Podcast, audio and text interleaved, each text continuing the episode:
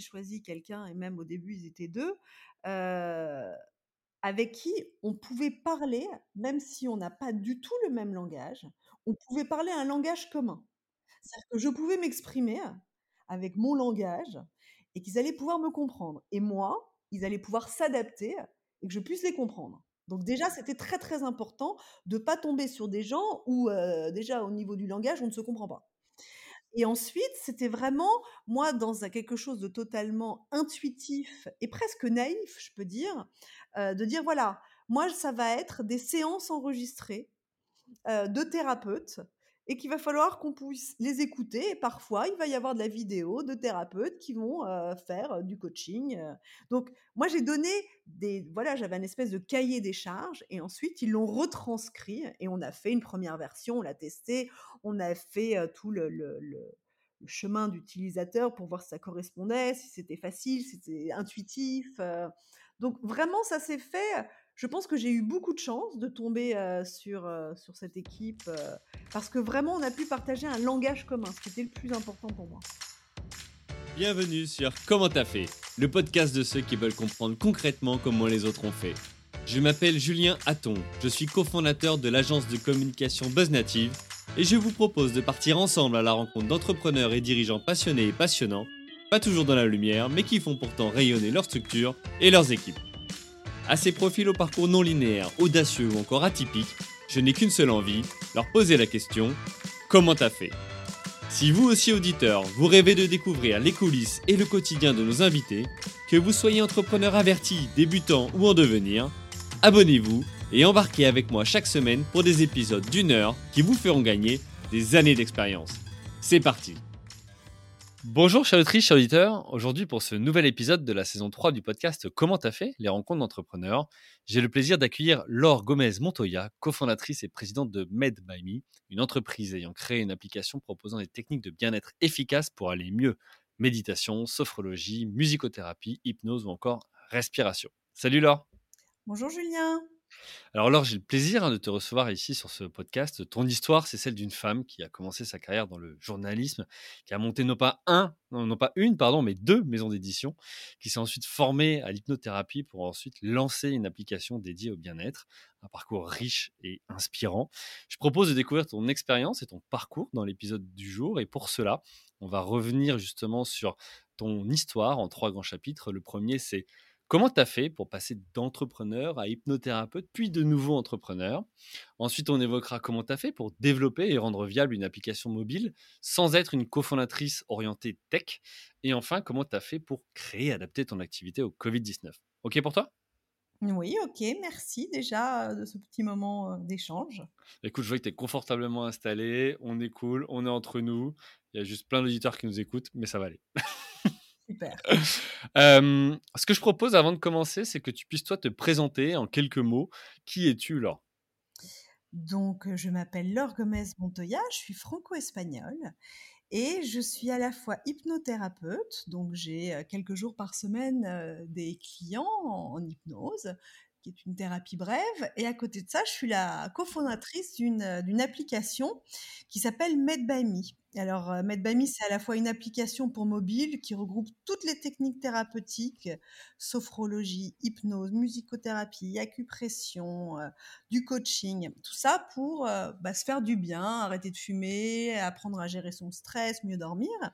Et euh, Med by Me sont aussi des ateliers et des séminaires pour les entreprises pour voilà, prévenir toutes les problématiques de burn-out et en gros euh, améliorer la qualité de vie euh, en entreprise pour les collaborateurs.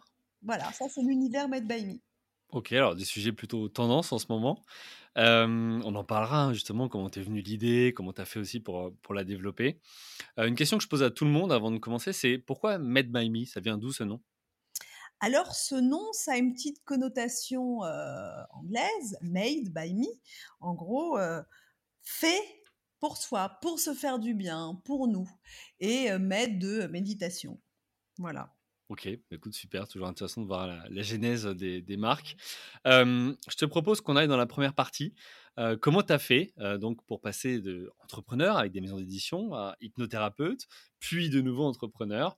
C'est quoi ton parcours? D'où tu viens? Quelles études tu as pu faire? Qu'est-ce qui t'a mené finalement à devenir entrepreneur dans ta carrière? Alors j'ai fait des études de sciences politiques et relations internationales parce que très jeune, j'avais envie, heu, voilà, de de m'occuper des grandes problématiques de société, découvrir le monde, donc heu, donc j'ai fait des études, en ce sens. J'ai travaillé un peu dans l'humanitaire et ensuite j'ai commencé en tant que journaliste dans la presse écrite, un petit peu à la télévision. Heu, voilà, sur les questions de de société, heu, de tourisme, de, voilà. Ça, c'était il y a, bah, plus de 25 ans et mmh, toujours en parallèle de mon métier, heu, j'ai toujours aimé faire des études, donc j'ai fait des études de médecine chinoise. Donc je faisais ça les week-ends et pendant mes vacances, pendant 5 ans, en me spécialisant sur le massage thérapeutique pour les enfants.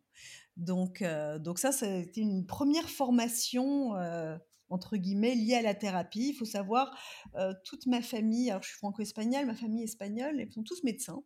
Donc un peu cet atavisme familial, heu, du soin, de la médecine, heu, donc voilà, heu, ces études sont venues, ponctuer et toute une partie de de ma première carrière professionnelle et mmh, comme j'aime bien entreprendre, assez jeune, j'ai monté une première maison d'édition entre la France et le Japon, qui s'appelait les Éditions de Paris. En gros, c'était l'art de vivre parisien pour le marché japonais avec 2 Mmh associés qui étaient, au Japon.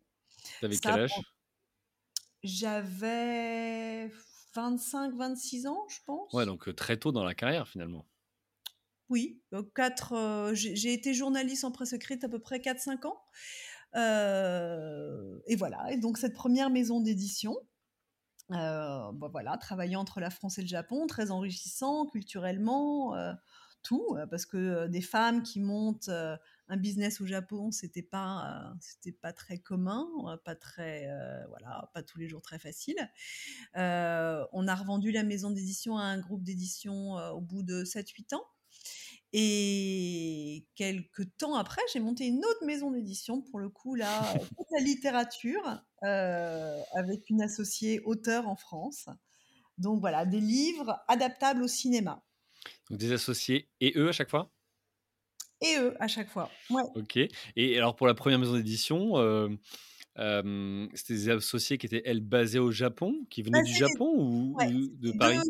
2 Françaises basées, Mmh heu, vivant, vivant, l'expatriation, au Japon. Donc elles elles habitaient, elles, à Tokyo. Donc moi, je produisais, les livres, le contenu, en France et ensuite ils étaient vendus au Japon. D'accord, OK et alors tu as dit, bon, tu as monté une première maison d'édition, au final, après, tu en as monté une autre. C'était combien de temps après? C'était 3 deux ouais 3 ans, 4 ans après à peu près. D'accord et bon, alors pour échanger ici avec, parfois donc des entrepreneurs qui vont vendre leur entreprise, il arrive des fois où ils ont pas le droit, tu vois, de repartir sur la même activité, enfin, des sortes de clauses, heu, fonction tu avais pas ça toi? Ah non, absolument pas. Alors déjà, c'était pas du tout alors déjà, c'était au Japon et en France, donc rien à voir et ensuite des univers, absolument pas, concurrentiels vu qu'il y avait une première maison d'édition qui était sur des livres d'art de vivre, donc de photos, de trucs, heu, voilà, très liés à la déco, l'art de vivre, la cuisine et un autre qui était vraiment de la littérature. Donc il y avait aucun souci, heu, entre les 2. OK, OK, donc 2 maisons d'édition, ça c'est ton ton c'est ton truc finalement à ce moment-là. Heu, tu as dit as dit 4-5 ans après, donc là tu devais avoir la la trentaine? ouais, 3-4 ans, j'avais oui 31-30-32 ans. Je suis très, très mauvaise sur les dates, mais à peu près ça, ouais, 32 ans, OK 23 ans. et qu'est-ce que tu retiens de ces 2 expériences? Est-ce qu'il y avait des similitudes? Est-ce que tu as vécu des choses complètement différentes? Alors Heu, Des choses complètement différentes déjà parce que, heu, entre le Japon et la France, c'est des univers qui n'ont tellement rien à voir que même si au bout du compte on fabrique un livre, la manière de le penser, de le réfléchir, de le fabriquer n'a tellement rien à voir que voilà, c'était, heu, c'était 2 expériences qui n'ont rien à voir. Après il y a toujours le métier de l'édition, c'est-à-dire, heu, penser un livre, le fabriquer, le distribuer, des canaux de distribution, Heu, mais mais fondamentalement, j'ai pas l'impression d'avoir vécu du tout la même expérience. Un, c'est avec des auteurs, heu, ma dernière maison d'édition, c'était un travail avec des auteurs, heu, en France, sur de la littérature, donc donc non, rien à voir. OK et alors tu disais, tu as dit tout à l'heure, c'est pas toujours simple, 3 femmes qui se sont lancées, à ce moment-là. C'est quoi les galères que vous avez rencontrées, ou les challenges que vous avez dû surmonter? Heu, alors déjà, il y a un énorme challenge, c'est la langue. Ah oui. Que Oui, parce que c'est-à-dire que là, c'est les interlocuteurs, il faut toujours qu'il y ait un traducteur parce qu'aucune de nous n'était ni même un début de, heu, fluent en japonais. Donc ça, c'était un gros, gros challenge. Heureusement, dans l'équipe, nous avions, heu, une éditrice avec nous qui parlait couramment français et donc qui faisait le lien, heu, dans 99% de notre activité. Ouais, alors c'est fou parce que finalement, ça, c'était il y a un peu plus de 20 ans. Mmh c'était pas alors même si, heu, effectivement, il y a il y a le téléphone, il y a des moyens de communication à ce moment-là, on en avait parlé, mais c'était pas démocratisé comme aujourd'hui, le fait de travailler sur plusieurs continents avec de la visio. C'était pas aussi facile en tous les cas, Ouais. fluide qu'aujourd'hui. Heu, vous avez avais ressenti à ce moment-là des des, heu, de la complexité dans le business ou ça s'est bien fait quand même? Bah, c'est ce qu'il y a de quand même assez extraordinaire dans l'être humain, c'est sa capacité d'adaptation. À ce moment-là, on se pose pas la question de comment est-ce qu'on fait, on le fait, c'est tout. Mmh. Heu, donc heu, on se déplace, on prend l'avion, on travaille, heu, à Tokyo pendant un temps, notre éditrice vient en France. Il faut se rappeler même heu, il y a quelques, années, c'est quand même pas si loin que ça, quand on faisait des maquettes de journaux, bah, on découpait et on collait. Mmh. Et heu, bah, voilà, donc on on on ça a été possible et heu, la presse a existé comme ça. Aujourd'hui, on s'en souvient pas, mais heu, bah, c'est pareil pour, quand on travaille sur différents continents. À ce moment-là, il y avait pas, les visios, mais bon, avant le covid, il y avait pas non plus beaucoup de visios, Oui, oui, mais c'est très récent, ouais. aujourd'hui, on a l'impression qu'on vit comme ça, mais il y a 2 ans, on vivait déjà beaucoup moins comme ça. C'est vrai qu'on oublie très vite, comment c'était avant et on s'habitue, on s'habitue et et alors on en parlera justement après, mais je pense que du coup tu tu tu surfes finalement, alors volontairement ou pas, hein, mais on tu nous expliqueras, sur cette tendance aujourd'hui d'équilibre vie pro, vie perso, bien-être, éviter effectivement le burn-out comme tu en parlais. Avant avant justement d'aller sur cette, ce qui t'a toi mené après à à à devenir, hypnothérapeute, tu as monté ces 2 maisons d'édition, tu disais tes parents, heu, étaient médecins, Mmh en tout cas dans dans dans ce domaine. Qu'est-ce qui toi t'a mené à devenir entrepreneur? Tu as eu des mentors? Tu as eu des gens autour de toi qui t'ont montré? Comment comment ça t'est venu? Je pense très jeune, bien qu'ayant commencé, voilà, dans des groupes de presse, dans des maisons de production pour, la télévision, très jeune, un besoin de liberté Mmh et une grande curiosité avec des idées et donc forcément, bah, dans le cadre d'une, entreprise, plus traditionnelle, il y a pas toujours, l'espace pour, s'épanouir comme ça quand, on a beaucoup de domaines de prédilection, quand on est curieux, quand on a des idées et donc très jeune se dire: «Bah, bah, voilà, j'ai une idée, allons-y, je me lance». Mmh. Je pense que c'est porté par la lib le le besoin de liberté et le besoin de d'assouvir, heu, des curiosités. Mmh. On sent que tu as ce besoin d'apprendre parce que tu disais tout à l'heure: «J'ai commencé ma carrière journaliste» et en parallèle, tu as passé les études. Ouais. généralement, le réflexe, c'est de se dire: «Bon, quand j'ai fini mes études, c'est bon, basta, je J'ai reprends pas tout de suite». à à étudier toute ma vie. Ouais. Non, mais c'est tu vois, c'est une, c'est une philosophie de vie que que j'adore. Moi, je je considère sou et et c'est aussi pour ça que j'ai créé ce podcast, qu'une journée, sans avoir découvert, un nouveau profil, une nouvelle expérience, quelqu'un, découvert une notion, appris quelque chose, en fait, pour moi, c'est comme une journée de perdu et et là, je je sens que c'est quelque chose aussi chez toi qui est qui est Ah bah, important. je je suis totalement d'accord avec toi. Je pense que, cette, cette curiosité à la vie, aux choses, fait que, ben, l'ennui, est moins présent, et puis ça donne une, un un allant pour, heu, pour faire des choses et heu, voilà, avancer, je sais pas, construire, construire sa vie, en s'intéressant à l'autre, aux choses, voilà. OK, super. Alors tu maison d'édition, Mmh et là, tu reviens ensuite un peu plus proche de la famille sur la notion, heu, hypnothérapie. Qu'est-ce qui te mène à ça? Pourquoi, voilà, tu tu tu changes finalement de de carrière? Quand je fais ces études de médecine chinoise, heu, j'ai tout d'un coup le sentiment d'imposteur énorme en me disant: «Mais je suis pas du tout légitime. Comment est-ce que je vais être médecin chinois? Heu, je m'appelle Laure Gomez Montoya, je vais jamais y arriver». Donc je me sens pas du tout légitime, je me sens trop jeune, je je voilà, je me lance pas et mais quand même cette idée d'être dans la thérapie, sous une forme ou sous une autre, est toujours là en moi et un jour, heu, en tant que patiente, j'expérimente une séance d'hypnose et je trouve ça complètement dingue, ce que ça fait, dans le sens, la rapidité avec laquelle une problématique peut être, heu, résolue et là, Mmh. je me dis, heu, voilà, heu: «Ouh là là, c'est quoi cette thérapie? C'est quoi co co comment est-ce qu'on devient ça? Qu'est-ce qu'il faut faire?»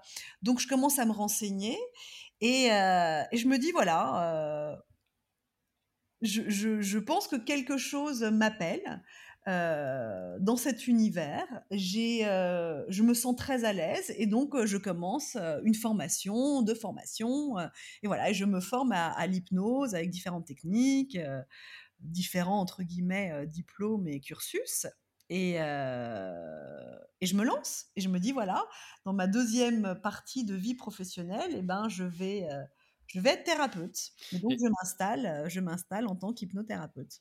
OK et il t'a fallu combien de temps? Ça prend combien de temps de de devenir Alors c'est hypnothérapeute? ça en tout, ça doit prendre, 1 année et demie, mais c'est par module, donc tu fais un 1er module, Mmh. c'est pas 1 an et demi de cours, toute la journée, mais tu le fais à peu près, ouais, 1 an et demi, 2 ans, toutes les formations, les différentes techniques, heu, les différentes approches.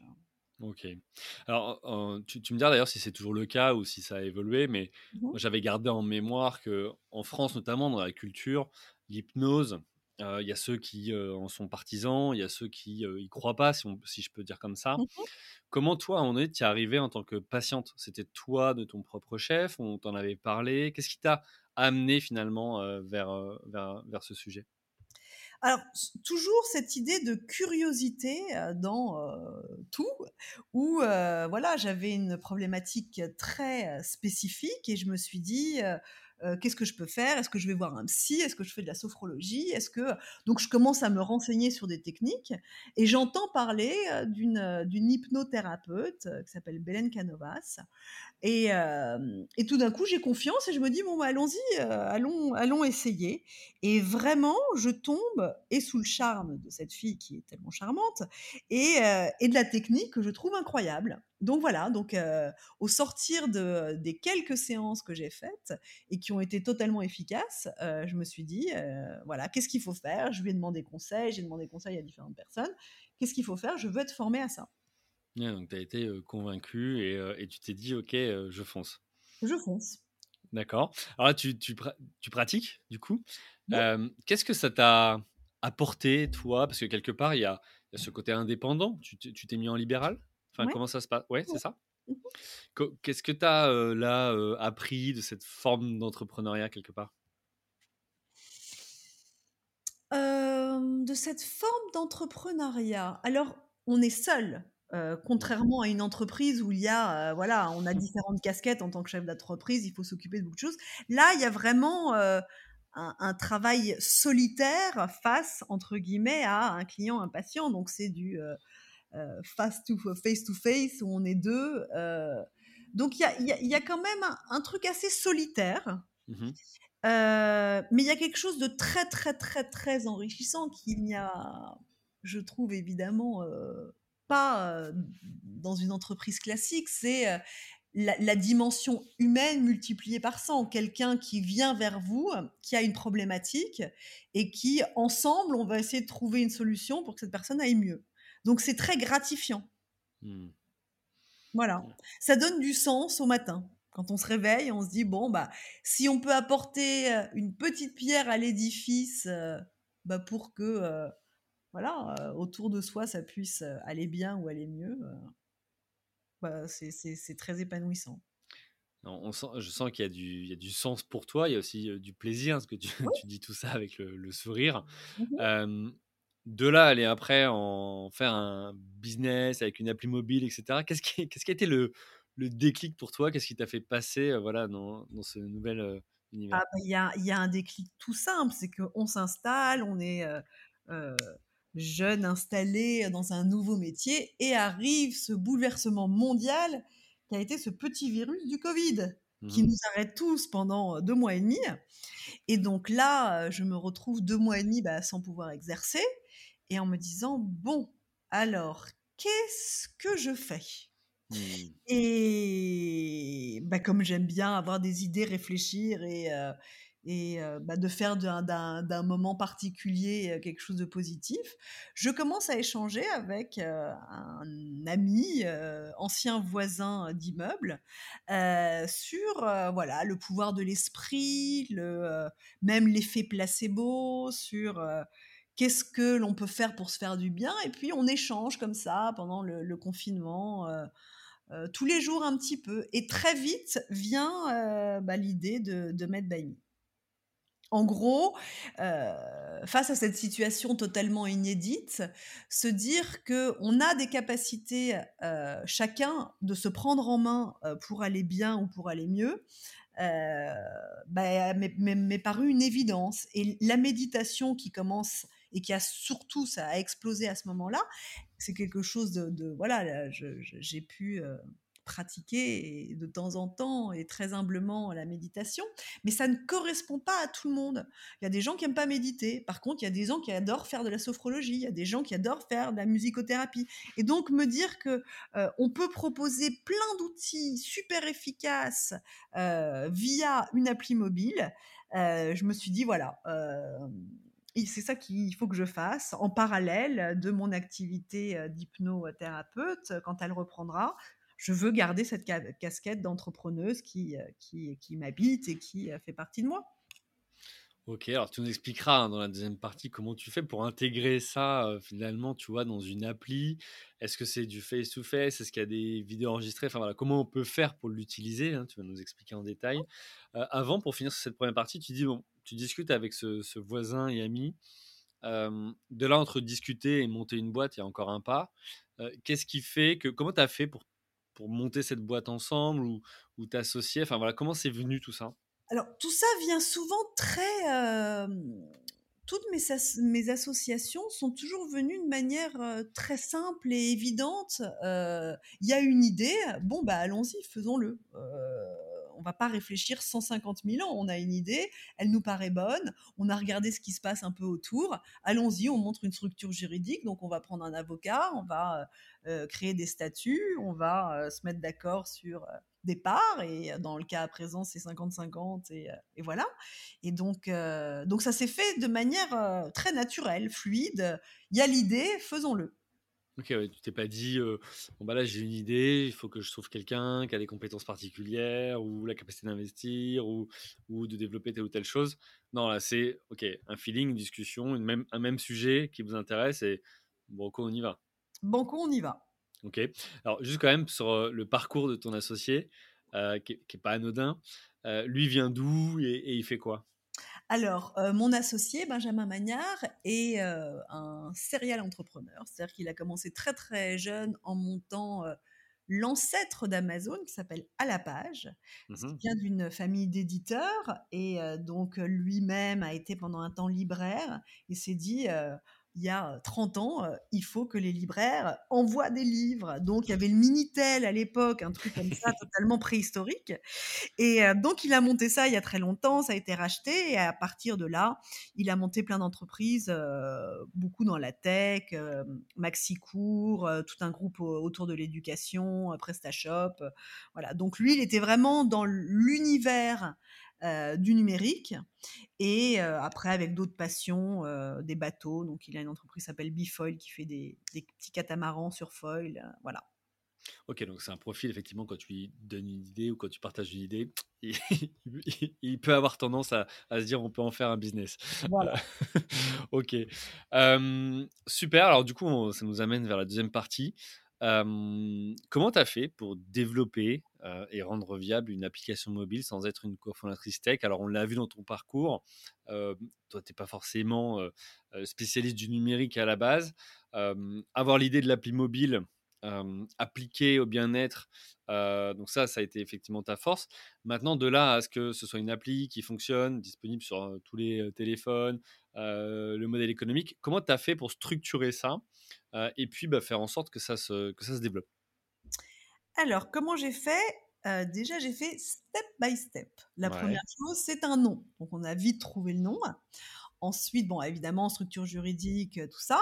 Heu, avec le nom, il fallait et c'était très important pour moi, une identité, heu, visuelle. Quelque chose qui vraiment, donne tout de suite un univers. Je voulais un univers doux, assez haut de gamme, élégant, qui fasse pas peur, donc il a fallu travailler là-dessus. Donc j'ai travaillé tout ce qui est, heu, charte graphique, logo, et l'univers graphique que je voulais pour cette application. Mmh. Et ensuite, il a fallu trouver, bah, quelqu'un en externe qui allait pouvoir nous faire l'application. Donc moi, Toi, avec tu mon t'es pas formé? Tu as pas tu as pas fait une formation de développeur pour ça j'ai pas fait, j'ai passé mon tour. «De toutes les manières, je vais jamais rien comprendre, donc je laisse les gens qui savent et là, je n'irai pas». Donc OK. donc j'ai fait ça, heu, voilà, j'ai trouvé, hem, j'ai trouvé, bah, des gens dont c'est le métier, très compétents et donc moi, avec mon langage absolument inculte de dans cet univers, je leur ai expliqué, voilà, ce que je voulais, comment je l'imaginais et eux l'ont retranscrit en code, en application, heu, en, heu, en tout ça. Ce qui fait qu'aujourd'hui, bah, l'application, elle est, heu, sur, Android, sur Apple, elle Mmh. fonctionne et elle existe.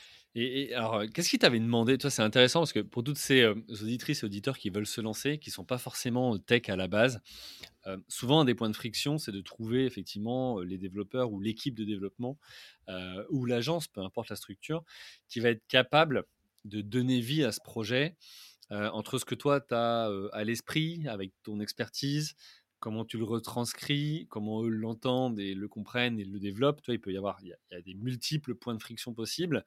Qu'est-ce que tu as fait? Tu as écrit un cahier des charges? C'est eux qui l'ont fait? Comment comment tu as fait pour éviter, qu'il y ait des problèmes et est-ce qu'il y en a eu d'ailleurs des problèmes? Est-ce que tu as Alors eu des alors déjà, heu, on a choisi quelqu'un, j'ai choisi quelqu'un et même au début ils étaient 2, heu, avec qui on pouvait parler, même si on n'a pas du tout le même langage, mmh, on pouvait parler un langage commun. mmh, C'est-à-dire que je pouvais m'exprimer avec mon langage et qu'ils allaient pouvoir me comprendre et moi, ils allaient pouvoir s'adapter et que je puisse les comprendre. Donc déjà, c'était très, très important de pas tomber sur des gens où, déjà au niveau du langage, on ne se comprend pas.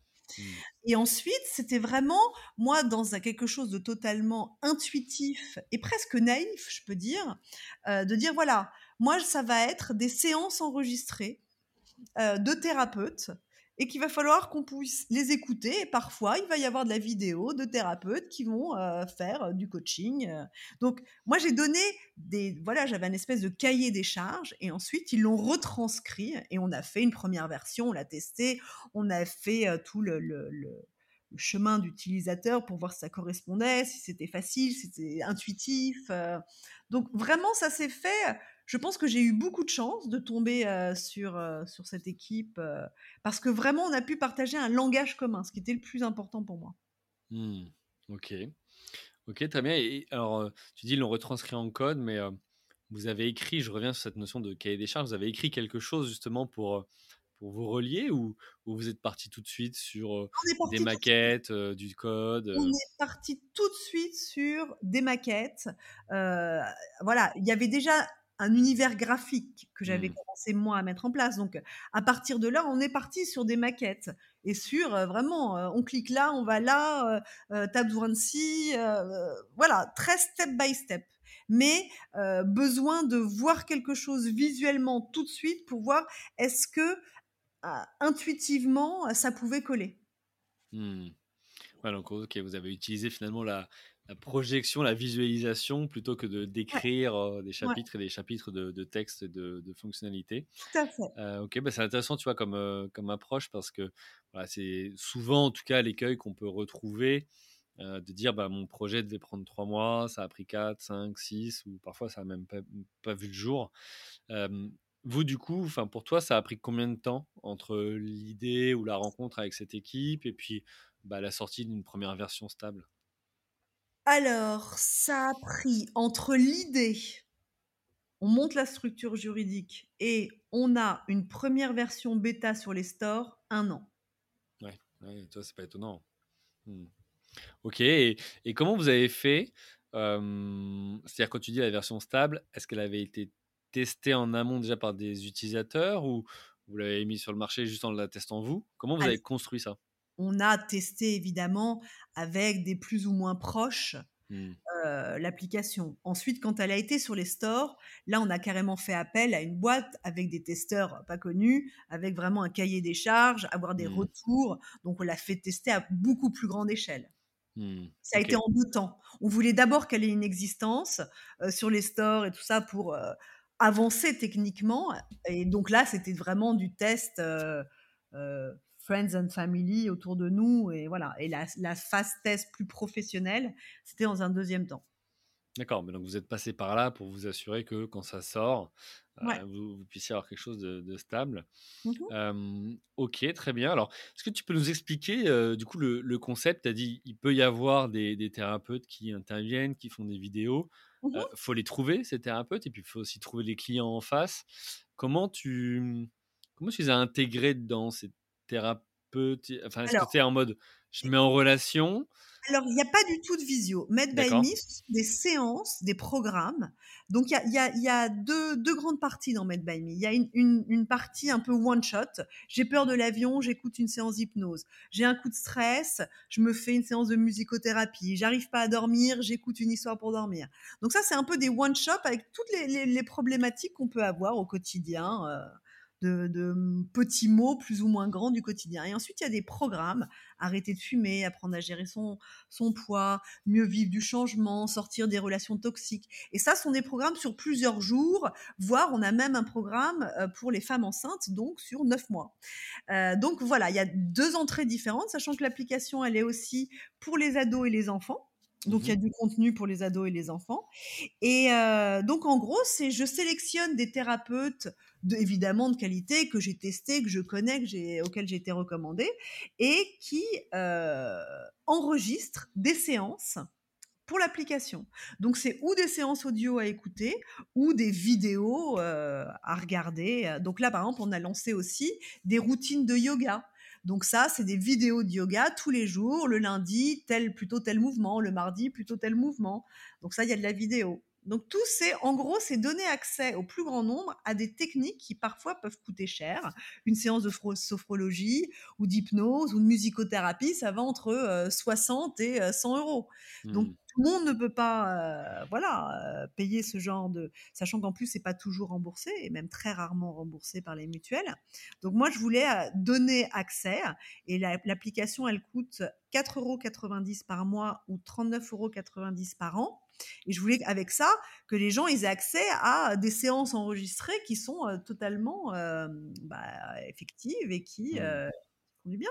donc au final, ça coûte même moins cher qu'une qu'une séance entre guillemets en présentiel.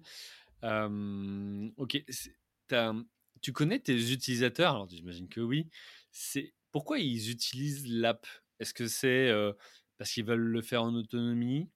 Est-ce que c'est parce que ils se disent j'ai peur de passer le cap, d'aller voir quelqu'un avec toutes les représentations que ça peut avoir est-ce que c'est parce qu'ils sont en mobilité souvent et donc, comme tu as dit, pour l'avion ou autre, c'est plus simple de, suivre à leur rythme? Qu'est-ce que tu que as détecté comme tendance? Il y a le, côté prix. Mmh Encore une fois, une séance d'hypnose, bah, 80 euros, 70 euros, bah, ça coûte cher. Là, pour 4,90 euros par mois, on peut faire des dizaines de séances sur notre application. Donc il y a cette, donnée du prix.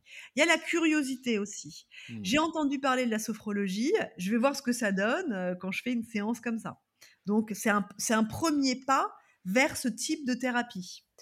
Euh, et il y a aussi, je pense, cette idée de made by me. Je peux me faire du bien. Je peux aidé par cet outil technologique, réveiller en moi certaines choses pour me faire du bien. Mmh. OK. OK et hem, alors tu as parlé tout à l'heure, tu en as cité plusieurs, hein, des pratiques. Tu as hypnothérapie, musicothérapie. Tu peux nous expliquer un peu la différence entre, voilà, entre ces différentes pratiques? Ce qu'on ce qu'on comment ça se passe? Tu disais: «Je peux écouter une séance ou je peux la regarder». Enfin voilà, c'est quoi les les grandes différences entre ces ces différents, heu Alors il y en a qui n'ont strictement rien à voir. Par exemple, il y a on a des vidéos d'acupression.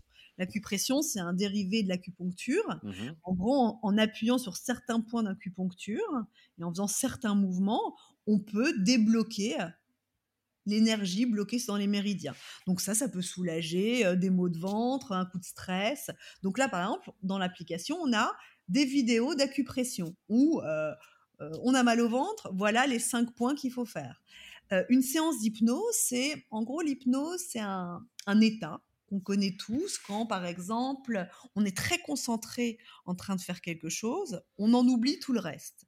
Bah, l'état d'hypnose, c'est cet état de, de- de focalisation hein, qui permet d'aller chercher des ressources, d'aller chercher euh, euh, des informations que l'on peut avoir et qui peuvent nous aider à résoudre certaines problématiques. Donc ça, des thérapeutes enregistrent des séances d'hypnose euh, qui nous mettent, entre guillemets, dans cet état, cet état de ce qu'on appelle de conscience un peu modifiée, et euh, pour euh, bah, mieux vivre, par exemple, euh, un, moment en avion quand on a peur de l'avion. La sophrologie, euh, donc on peut le faire sur, sur l'application en écoutant, mais on peut aussi le faire avec des thérapeutes euh, en vidéo. Et en gros, la sophrologie, c'est de dire à son corps euh, ce que l'on veut que l'esprit fasse. Donc par certains mouvements, on va euh, expulser euh, le trop-plein d'énergie. En gros, c'est ce qu'on veut que l'esprit fasse. Mmh. Euh, la musicothérapie, c'est comment est-ce que la vibration nous fait du bien. Donc tout ça est présent dans l'application. On a des histoires pour bien dormir. On a euh, des bruits de, euh, baleines euh, en Antarctique pour se relaxer. et tout ça, c'est vraiment en fonction de chacun, de ce qu'il a envie du moment d'expérimenter. Mmh.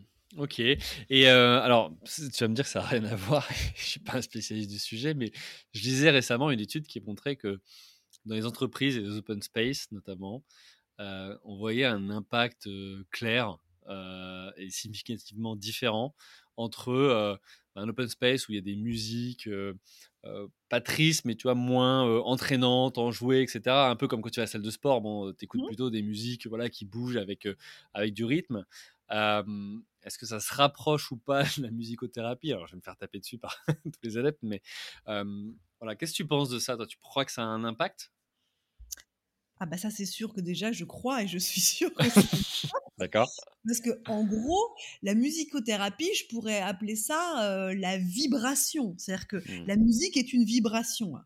Heu, vibrer avec quelqu'un, quand on dit par exemple: «Je le sens, je le sens pas», il y a quelque chose de l'ordre de la vibration qui Mmh. passe entre les gens. Donc forcément, tout ce qui est de l'ordre de la vibration a un impact sur la matière.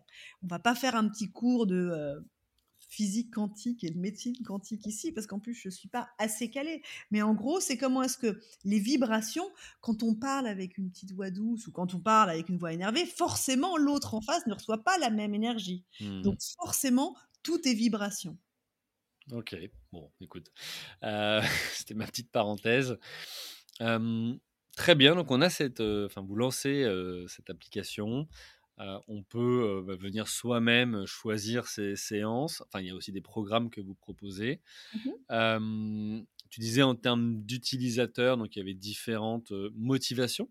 Mmh est-ce que tu vois une tendance, toi, sur le profil, des utilisateurs? Est-ce que c'est plus des hommes? Est-ce que c'est plus des femmes? Est-ce qu'il y a des tranches d'âge qui sont plus Alors, tranche d'âge, heu, 29-54, heu, 80% de femmes.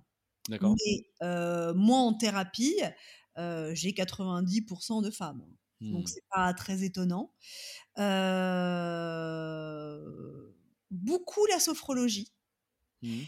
mais parce que la sophrologie est ce qui est aujourd'hui le plus connu, répandu, heu, donc il y a cette notion un peu, on on connaît peut-être pas très bien, mais au moins on est en terrain un peu, conquis et tout ce qui est, les problématiques liées au sommeil. Mmh. Heu, respirer pour bien dormir, heu, des histoires pour dormir, heu, tout ce qui est lié au sommeil, qui est quand même, un gros un gros souci, quoi. Mmh. OK. C'est fou comment, finalement, toi, tu vois aussi des Tu sais, on dit souvent sur Google, Google, c'est avant nous quand il y a une catastrophe ou quand il va se passer quelque chose parce qu'avec les requêtes, hein, des Mmh des mh. des des gens, des populations sur internet, on voit tout de suite quand la grippe arrive ou autre parce qu'ils tapent les les symptômes. Mmh Toi, c'est pareil? Est-ce que tu vois des tendances où tu dis: «Tiens, en ce moment, j'en sais rien, les gens sont fatigués ou sont proches du burn-out»? Est-ce que tu arrives aussi à détecter des choses comme ça, toi, en fonction de l'usage, de de, bah, de ton de ton client? Bah, on il y a de toutes les manières aussi des saisonnalités, mais comme il Mmh. peut y avoir dans la presse, c'est-à-dire qu'à la rentrée, on a envie d'être boosté, donc Mmh. beaucoup, c'est lié à ça. Quand on arrive un peu avec, avec les mauvais jours, l'automne, il fait froid, tout ce qui est lié au stress, à la déprime, forcément, les résolutions de janvier, on va arrêter de fumer et perdre du poids, ça vient aussi. Donc Mmh. il y a il y a quand même une saisonnalité aussi dans les petits mots, voilà, les connaît, oui. Mais il y a une constante qui est le stress. Le stress et le sommeil sont vraiment des constantes dans, heu, ce type de de de de besoins, hein, ce que cherchent les gens, quoi. Donc tu dirais que la les les Français sont stressés? Pas que les Français. La population de manière générale. D'ailleurs, tu as que des Français, c'est francophone, tu t'adresses à qui comme marché? oui, pour l'instant, c'est tout est en français et donc d'ici, 1 an, on passera à une version anglaise et après avec d'autres langues et tout ça. Mais déjà, on on on installe, vraiment le le marché français et comme ce que je te disais tout à l'heure, comme on a aussi toute une grosse partie B2B qui est liée aux entreprises, aujourd'hui, on est vraiment sur un marché des entreprises françaises donc voilà, l'application est en français. Qu'est-ce que tu proposes au B2B? Ah bah, je propose, l'application, elle me semble, voilà, essentielle, heu, comme un un 1 porte d'entrée. Mais quand on expérimente ces, heu, ces, thérapies, on veut continuer, d'où Mmh. l'application. Donc moi, pour les entreprises, je leur propose, des ateliers de 1 heure, 2 heures, 3 heures, heu, un week-end, un séminaire, avec ces mêmes thématiques. Prévenir le burn-out, apprendre à gérer le stress, mieux dormir, arrêter de fumer, gérer ses émotions. Et donc, on réunit différentes thérapies pour que les collaborateurs puissent expérimenter. En même temps du tai chi, de l'acupression, heu, un atelier de naturopathie, de la danse biodanza. Donc voilà, mélanger des expériences qui vont véritablement vivre et heu, leur faire sentir mieux, quoi. OK et donc donc ça, il y en a en présentiel, mais est-ce que Voilà. du coup, tu, permets aussi aux entreprises de financer l'app pour, leurs collaborateurs? Est-ce que tu as des offres CE ou autres? Alors des offres CE, évidemment, on peut les monter, mais c'est exactement ça. C'est-à-dire que les entreprises, offrent à leurs collaborateurs un atelier, un séminaire et l'application qui va avec pour continuer le travail amorcé. D'accord, OK. Alors on parlait justement marché et là on commence à rentrer dans le sujet de la commercialisation. Hem, comment tu as fait une fois que cette app elle est sortie, donc au bout d'un an, Mmh mh. pour, ben, la faire connaître, la faire, utiliser, hein, par les clients et puis, bah, faire en sorte surtout qu'ils payent, tous les mois ou à l'année pour pour, en être, utilisateur? Donc quand on l'a lancé, comme je t'ai dit, après on l'a fait faire on a fait faire des tests, voilà, de manière beaucoup plus, heu, professionnelle par une boîte spécialisée, donc à grande échelle. On a réglé tous les derniers bugs et heu, au mois d'avril dernier, on a pris une agence d'acquisition. Parce que, l'acquisition, vraiment, des applications aujourd'hui, c'est un autre langage que celui de la création d'une app, mais c'est vraiment, voilà, on acquiert en avec des mots, avec, heu, de la data, avec, heu, tout un système, heu, voilà, très, connu et très, spécifique. On acquiert des téléchargements, des abonnés, et on paye pour ça. Donc donc on a pris une agence spécialisée dans l'acquisition. Qui nous a fait, heu, voilà. Donc après, il y a de l'acquisition qui, heu, qu'on appelle, heu, naturelle, donc qui ne demande pas de payer pour acquérir et de l'acquisition, payante. Donc on a, on a beaucoup d'a d'acquisitions naturelles via les réseaux sociaux parce qu'il y a aussi toute cette partie qui est très importante quand on monte une app et je pense quand on monte aujourd'hui un business, c'est-à-dire les réseaux sociaux. Donc, comme on se fait connaître, on prend une agence de presse, ok, et euh, on monte les réseaux sociaux, et donc euh, il faut, euh, ça passe par là aussi. Donc, nous, par ces deux biais de l'agence digitale et, de nos réseaux sociaux, on a commencé à avoir des téléchargements et des abonnés. Ok. Et alors, tu es, aujourd'hui sur donc un, un, abonnement de 4,99, 4,90 par mois, 39 à l'année. on sait que l'acquisition digitale, en ce moment, les prix explosent parce que si tu veux faire de la pub sur Facebook, Google ou les autres, bah, les prix ont augmenté. Il y a eu de plus en plus de concurrence aussi hein, sur, sur les mots-clés. du fait qu'on soit parfois confiné ou qu'on soit moins mobile entre guillemets qu'avant. donc moins sujet finalement aux campagnes parfois plus traditionnelles, même si là ça revient en force. Comment tu fais ou comment tu as fait avec cette agence, tu vois, pour arriver à maîtriser le coût d'acquisition? Parce que bah pour un client qui te ramène 39 l'année, s'il te coûte 40 à acquérir, bon bah c'est pas forcément rentable. Voilà, alors on a évidemment, comme parce qu'on n'a pas parlé de cette dimension-là au tout début, quand on monte la, structure juridique, on fait un business plan. Et mmh donc avec, avec mon associé, nous nous sommes évidemment attelés à cet exercice. Et donc, quand on a des métriques, euh, on sait combien est-ce qu'on a. On a, on est une start-up. Euh, aujourd'hui, ils sont en fonds propres. On sait ce qu'on peut dépenser et combien est-ce qu'il faut que ça rapporte. Mmh. Donc tout ça a été à la base euh, très très formaté. bon bah il faut rentrer là-dedans. L'agence connaît les objectifs. Donc, c'est de dire, voilà nos objectifs, voilà ce qu'il faut que ça rapporte. Et encore une fois, étant une, boîte qui se lance, on ne va pas y aller avec des, millions et des millions d'acquisitions, mais bah, monter peut-être des choses un peu différentes. C'est rien de novateur, mais monter des partenariats dans les réseaux sociaux, trouver d'autres biais d'acquisition qui ne sont pas que du payant. Mmh. Voilà. Donc, on est là-dedans, on est dans cette phase-là d'acquisition. Une partie qui doit être évidemment payante parce que plus on génère, après, ce sont vraiment des algorithmes. Donc, on a besoin de générer de l'algorithme.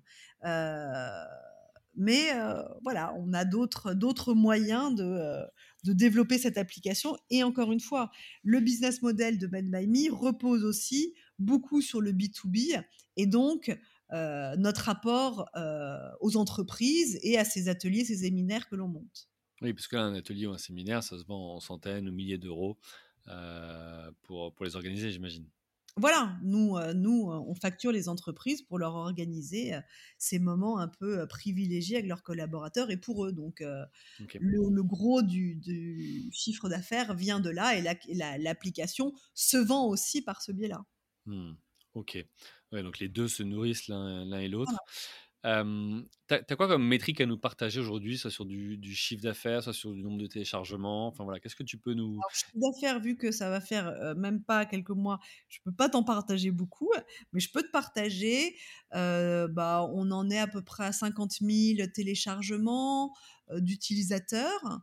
le temps il est assez important sur l'application. Les gens restent assez longtemps parce que les séances, ce sont des séances entre 15 et 35 minutes. Mmh, Donc, euh, les gens l'utilisent vraiment. on a bah, des marques comme euh, L'Oréal, La Roche-Posay, euh, Cartier, donc des marques pour le coup plutôt luxe aujourd'hui qui, qui font appel à nous pour organiser les, les ateliers. Euh, voilà, euh, les ateliers, ça coûte autour de 5000 euros pour 2-3 euh, heures. Mmh Après, beaucoup plus si c'est évidemment des week-ends ou des choses comme ça. voilà. Ok, ok, très bien. Et as... vous avez recruté? Oui. Vous êtes combien aujourd'hui dans l'équipe? Alors, euh, salarié, il y a une euh, personne qui s'appelle Héloïse Gambier avec qui je travaille, qui elle s'occupe vraiment spécifiquement du B2C et donc vraiment de l'acquisition de l'application. Et ensuite, ce sont euh, vraiment des, prestataires extérieurs. D'accord, donc vous avez fait le choix dans votre modèle économique de vous appuyer sur des partenaires, d'intégrer certaines compétences.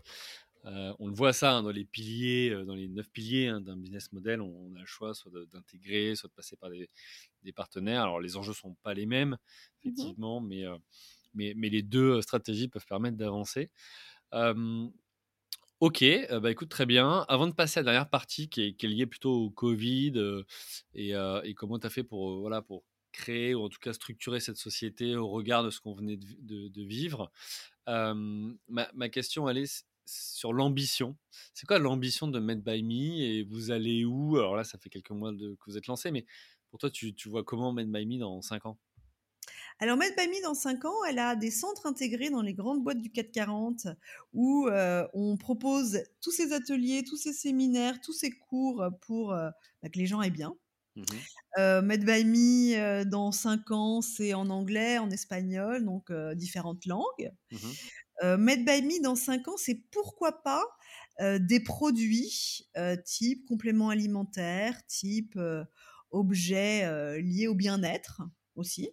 Donc voilà, c'est c'est sur différents, dans différents plans. Ouais, Mais l'idée vraiment de beaucoup développer cette idée de sans intégrer dans des, dans des boîtes. Aujourd'hui, justement, avec le Covid, euh, les collaborateurs, bah, pas tous ont envie de revenir. Il euh, y a beaucoup de mètres carrés qui sont pas utilisés. Mmh. Et, euh, et, moi, je me dis que les faire revenir en leur disant, voilà, bah, il y a du bon qui peut se passer même ici. Il y a des ateliers sympas, il y a des cours sympas, il y a des conférences sympas. voilà, moi j'aimerais bien monter ça. donc j'ai déjà quelques petites pistes, mais j'aimerais voilà, me mettre dans différents grands groupes français pour, pour leur faire des centres intégrés Made by Me. Ok, comment tu finances tout ça? Vous levez des fonds, vous le faites sur fonds propres comment... Alors pour l'instant c'est fonds propres. Euh, on va sûrement euh, lever des fonds et, euh, et assez vite surtout être, être rentable. Voilà, le B2B va permettre cette rentabilité assez rapide. Mmh. Ok. Euh, très bien, écoute, merci. Je propose qu'on aille sur la troisième partie. Voilà, comment tu as fait au regard du Covid pour structurer l'entreprise, pour voilà, quels impacts ça a eu sur, l'organisation et sur, sur le business. Alors, le business, tu nous as expliqué, hein, c'est parce que tu étais hypnothérapeute, tu te dis, bon, bah, je peux plus pratiquer, en tout cas en, en présentiel, donc je trouve d'autres solutions. Que tu peux nous partager voilà, comment ça s'est s'est fait finalement, tout ça? Bah, euh, nous, le Covid a été vraiment le déclencheur. Donc, euh, on a fait avec et on a fait à cause. Donc, euh, il n'y a pas eu de grosses problématiques euh, liées au Covid. Les seules problématiques, c'était euh, bah, se mettre à travailler avec des équipes euh, à droite à gauche quand on ne va plus au bureau. Mais bon, ça, c'était pour tout le monde. C'était pas propre à, mmh. au lancement de Made by Me. Hein. Mais pour moi, le Covid a été le, le déclencheur. Donc, c'est pas, c'est pas une problématique Covid, quoi. Ok. Et par rapport, alors, tu disais, tu as des partenaires, mais par rapport à ta collaboratrice aujourd'hui, comment, comment tu, tu la gères? C'est-à-dire, à la fois d'un point de vue culture, euh, comment elle est embarquée, tu vois, dans le projet, dans la vision? Puis ma deuxième question, elle est beaucoup plus opérationnelle et terre à terre, c'est, euh, bah, tu as, des bureaux, enfin, comment vous faites pour vous Alors, retrouver et, ou non, tu t'es dit, bon, ok, on est dans cette mouvance du full remote et enfin, du télétravail, on travaille de, de on veut. Alors, on a des bureaux, mmh un petit bureau, euh, on n'y va pas beaucoup. On y va une fois par, une fois par semaine. Euh, moi, je suis quand même pas mal dans euh, des rendez-vous extérieurs, justement, de, de, dans des boîtes pour rencontrer les gens, monter les ateliers. Donc, je me déplace pas mal. Mmh euh, et puis, bah, c'est à la limite bien pour quelqu'un comme moi qui aime éperdument la liberté. C'est qu'aujourd'hui, c'est très accepté de pouvoir euh, faire une visio comme on fait là. Euh, ensemble, où moi je suis chez moi et toi tu es chez toi. Euh, donc euh, voilà, tout ça passe maintenant très bien et donc on peut être nomade et c'est accepté. Mmh. Tu, tu juste, ouais, justement, que, parce que tu dis je me déplace encore beaucoup pour créer les ateliers. cette partie visio, vendre en visio, en tous les cas, voilà. Ouais. Comment tu t'es adapté à ça? Difficilement. Ouais. J'en vois le côté positif parce que j'essaye de voir du positif, euh, mais euh, encore une fois, euh, si je suis devenue thérapeute et si j'ai ce parcours, c'est que fondamentalement, ce qui qui fait peut-être le fil conducteur euh, des choses de ma vie, c'est que j'aime l'humain. Et donc, euh, j'aime voir les gens, j'aime Mmh. sentir les gens, ce dont on parlait tout à l'heure, cette vibration qu'on peut avoir euh, entre deux personnes. euh, voilà, euh, ça me paraît essentiel. Donc, les visios, la technologie, c'est super, d'où l'application Made by Me. Mais quand c'est après, euh, comment on appelle ça, euh, matérialisé dans le réel, par des ateliers, par du vrai, par de la rencontre, bon, bah, c'est ça qui fait, euh, bah, qui fait le, le- le beau, quoi. On a le, le tout du meilleur des mondes. Ok. On peut faire de l'hypnose à distance? Comment ça se passe? Ouais, on peut. On peut faire ça par visio. Euh, on s'est rendu compte, évidemment, parce qu'avant, je ne sais pas si les gens se posaient même la question. Euh, bah maintenant, oui, oui, on sait très bien que ça, ça, ça, ça fonctionne. euh, voilà. Ok, d'accord. Bon, bah écoute, super. D'autres impacts ou, ou sujets liés au Covid qui, ont, voilà, qui toi, t'ont fait réfléchir sur comment tu structurais l'entreprise ou pas? Alors, impact lié au Covid, c'est surtout, ça m'a renforcé dans cette idée de, euh, du, du- du- du réel et du virtuel. Aujourd'hui, euh, on voit les effets dans les cabinets quand on est thérapeute, les effets boomerang du Covid, c'est-à-dire que euh, vraiment pas mal de gens vont pas super bien, quoi. Et Hmm. beaucoup les jeunes. Et les jeunes, la technologie, c'est euh, un moyen de entre guillemets les attraper pour qu'ils puissent se prendre un peu en main et aller mieux. Hmm. Donc, ça me paraissait vraiment important sur l'application d'avoir un espace pour les ados et pour les jeunes adultes, qui est une population qui a été quand même hyper impactée par le Covid. Ouais, mais je, je pense à, à tous ces euh, alors, lycéens, mais même sur- surtout tu vois, tous ceux qui étaient en Ouais, stage ou alternance, qui ont dû bah commencer à oui. s'intégrer dans la vie euh, professionnelle à, à distance. euh. Non, voilà, mais ça les, doit être hyper compliqué de fêter leurs les 20 ans équipes, dans leur studio. Enfin, c'est. bah voilà, quand tu es, quand t'es étudiant, que tu commences ces années euh, d'études qui doivent être extraordinaires et que tu es enfermé dans, ton, euh, dans ta chambre, euh, sur ton campus, euh, loin de ta famille, euh, euh, franchement, tu déprimes et puis tu déprimes pendant longtemps. hein. Hmm. Ok, Donc, bon. c'est une question qui m'importait beaucoup. Voilà. Ok, donc tu leur proposes aussi des solutions Ouais. et ils peuvent euh, faire appel à Made by Me. Ouais. Euh, très bien, je vois l'heure qui tourne et, et il va être temps de, de conclure. Euh, avant ça, j'ai une dernière question pour toi. C'est ça veut dire quoi pour toi être entrepreneur ou entreprendre? Oh, bon, ça veut dire réaliser euh, l'idée, le rêve que l'on a et aller au bout de ça. Bah écoute, super, ça donne envie. Si j'étais pas entrepreneur, je deviendrais. Merci à toi. Euh, pour tous, tous ceux qui veulent te retrouver, on te retrouve sur euh, LinkedIn, euh, donc Laure Gomez Montoya. Euh, pour tous ceux qui veulent découvrir l'application, vous pouvez aller sur le site internet medbyme.fr, M-E-D-B-Y-M-E.fr. On peut aussi aller sur les stores, tu l'as dit, sont disponibles euh, sur les différents. euh, L'application est disponible sur les différents stores. Euh, un grand merci à toi pour ton retour d'expérience, pour te- tes partages. C'était hyper riche, inspirant et, et nourrissant. Bah, Euh, merci à toi surtout de faire ça et euh, voilà, merci beaucoup. bah, et puis bah, il me reste du coup à remercier aussi nos auditrices et nos auditeurs parce que sans eux on serait pas là. Ah, donc c'est grâce à eux que euh, j'ai la chance euh, chaque semaine de pouvoir euh, échanger avec des profils comme le tien. Euh, et nourrir tous ceux qui euh, sont euh, soit entrepreneurs installés, soit en devenir. Euh, voilà, si on peut vous aider à soit avoir le déclic, soit passer voilà, des, des- moments euh, compliqués ou au contraire positifs de votre parcours entrepreneurial, euh, bah, notre, ma journée est faite. C'est à ça que, sert aussi ce, podcast. Merci à, à vous tous, merci pour vos messages privés, vos messages publics, pour votre fidélité, pour vos commentaires. Plein de nouvelles choses à venir dans les prochaines semaines autour du podcast Comment t'as fait? Restez connectés. Il me reste à vous souhaiter une bonne journée vous dire à la semaine prochaine. Bye. Bye bye. Merci à vous, chers auditeurs, d'avoir suivi l'épisode jusqu'au bout. Si vous êtes arrivé jusqu'ici, c'est que le podcast vous a plu. Alors, pour nous aider à continuer, rendez-vous sur votre plateforme d'écoute de podcast préférée et laissez-nous un avis 5 étoiles avec un commentaire positif ou un message pour notre invité du jour.